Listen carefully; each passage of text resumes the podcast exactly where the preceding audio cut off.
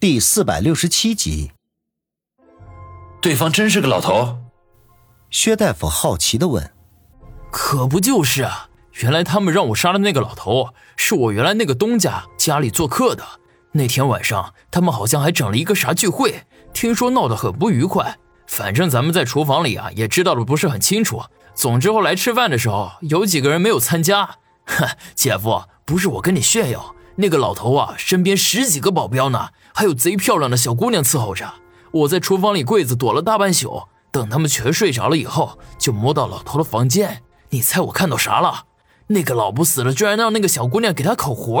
妈的，那小孩也就看着十五六岁，那老东西真他妈变态！等他们完事儿了，小姑娘上楼洗漱，我就趁机进屋刺了她两刀，第一刀正中她胸口，她倒地之后又在后背补了一刀。我担心他没死透，就想着抹脖子，没想到这个时候，住在他对面房间一个小伙子却跑出去撒尿。他们两个房间的门隔着好几米，中间是大厅。我当时差点吓得尿裤子了，躲在屋里不敢出去，盼着那个傻逼赶紧尿完回去睡觉，又担心那个小姑娘忽然回来。后来我听到门外有开门声，寻思那傻逼肯定完事儿了。没想到这个时候，那老东西忽然挣扎了一下，发出咚的一声，结果把那个傻逼给引出来了。我吓傻了，推门就跑，还以为那个傻逼会追我。结果他先去查看那个老东西是死是活了。厨房里有一个专门用来倒垃圾的小门，平时晚上都是上锁的。那天晚上我为了逃走方便，就故意没锁，于是就从那个小门溜走了，也不敢留在省城了，一路就跑回老家来了。他一口气说完这么多，感觉口干舌燥，不知道从哪儿拿出的水，咕咚咕咚的喝了起来。王宇听到这里。心脏已经开始砰砰的狂跳，原来这个高胜利真的是杀李三爷的凶手，他很想立刻跳出去将他抓住，然后押送回省城交给鞠胖子，好洗脱他的冤屈。可是内心深处一个声音告诉他，这些都是高胜利自己说的，凡事啊都要讲证据，没有证据根本就不会有人让你相信他。这万一高胜利押回沈城，他死也不承认，自己反而成了自投罗网。王宇，现在怎么办？何梅见王宇脸色阴晴不定，一会儿面目狰狞，一会儿又皱眉沉思，便担心的问道：“王宇，深吸一口气，低声说道：‘等等，看他后面还会怎么说。’何梅嗯了一声，其实他也想到了事情的关键，没有证据，口说无凭。屋子里沉默了很久，只有高胜利和薛大夫的吸烟声，足足持续了十几分钟。薛大夫才忽然说道：“顺子，你赶紧拿钱去韩国整容吧，你手里有五百万，整容回来还能剩不少。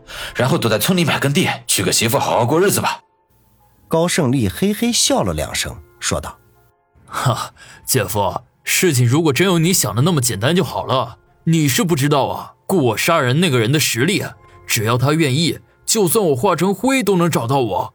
之所以他现在没有来对付我，是因为他要假借这次的事情排除异己，打击对手。一旦他胜利了，就会派人来杀我灭口。还有那五百万，明明在银行卡里存着，我却不敢去取，就是怕留下蛛丝马迹被他们发现了。那那这事咋办？薛大夫问道。其实我也留了一手。就是齐老五找我谈条件的时候，我偷偷录了一个视频，我把它藏在一个很安全的地方。如果他们敢动我的话，那个视频很快就会流传到网上去，到时候所有跟这件事情有关的人，谁也逃不了了。高胜利狠声说道：“你心眼子真多。”薛大夫赞道。高胜利叹了口气：“人在江湖，没点心眼怎行？我这就是为了保命而已。谁在外面？”听到高胜利说自己手中有视频证据，王宇顿时长长吐了口气，破灭的希望终于重新复活了。他不再犹豫，忽地站起身来。现在要做的就是从高胜利嘴里面问出那个视频藏在什么地方。只要有了这个证据，他就可以向所有人证明自己的清白了。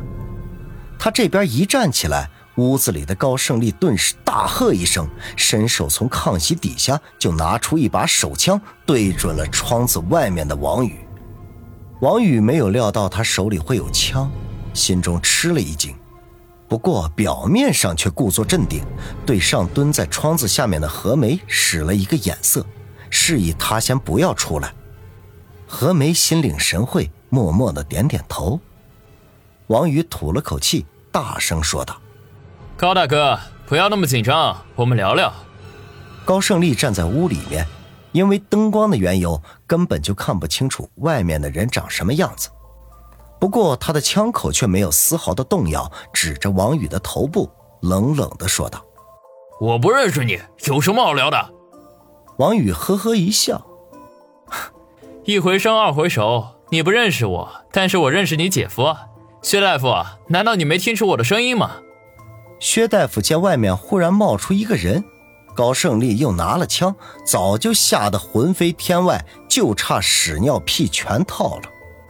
此刻听对方说认识自己，这才定了定神，努力的回忆了一下，才想起是谁来，失声叫道：“你你咋跑这儿来了？”薛大夫，既然你认出我来了，不如让我进去，大家坐下来聊聊。听到薛大夫的质问，王宇忙不迭的说道：“姐夫，外面那人你认识？”没等薛大夫做出反应，高胜利便大声问道：“薛大夫结结巴巴地说。”算算认识吧，我刚才不是跟你说今天看这个美女吗？她和那个美女是一伙的。高胜利愣了一下，随即对着窗外的王宇冷声说道：“朋友，说吧，你到底是不是警方，还是那个人的手下？如果是警察，我乖乖配合；如果是那个人的手下，那就别怪我不客气了。”王宇笑道：“如果我告诉你，我两方都不是，你信不？不信。”高胜利立刻把他的话给堵了回去。好吧，其实我是警察。高胜利手中有枪，想要制住他，必须近身才行。此刻他们一个屋里，一个屋外，根本就无法成事，所以必须要博取对方的信任，放他进去才行啊。既然他说如果是警察的话，就会乖乖配合，王宇自然就顺水推舟，冒充一回人民警察了。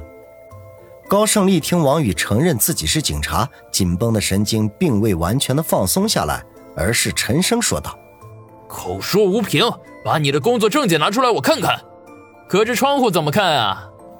王宇说道。高胜利哼了一声，转头对身边的薛大夫说：“姐夫，你出去检查他的工作证，如果是假的，你就点头，我一枪打爆他的脑袋。”薛大夫吓了一大跳。立刻把脑袋摇得跟个拨浪鼓似的，带着哭腔说道：“世子，姐夫一听到警察两个杜眼子就打摆子，你就别让我去了吧。要不爹，你让他进来，反正你手里有枪。别他妈的废话，快去啊！不听话，我先崩了你！”高胜利怒骂。薛大夫浑身一颤，失声叫道。别别别，我是你姐夫，咱们是亲戚啊！我去，我去，等我把衣服穿上。